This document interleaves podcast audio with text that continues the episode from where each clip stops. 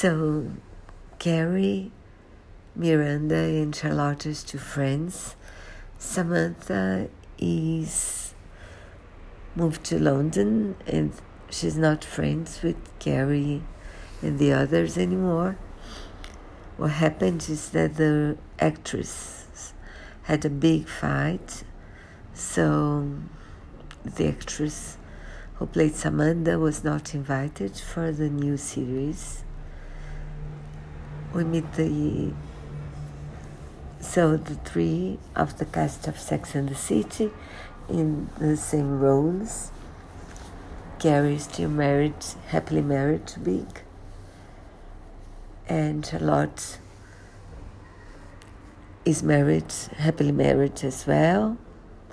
Miranda is married, not so happily as we see. And they, Samantha is working, is recording a podcast with diverse people. One of them was from Grey's Anatomy in a big role, very interesting and something very what happens is that big dies i think he, if you saw the first series and went to the internet for some spoilers you see you know that and everything changes for her because of that and we'll see why Miranda is unhappy and what she's, she's doing to find herself again.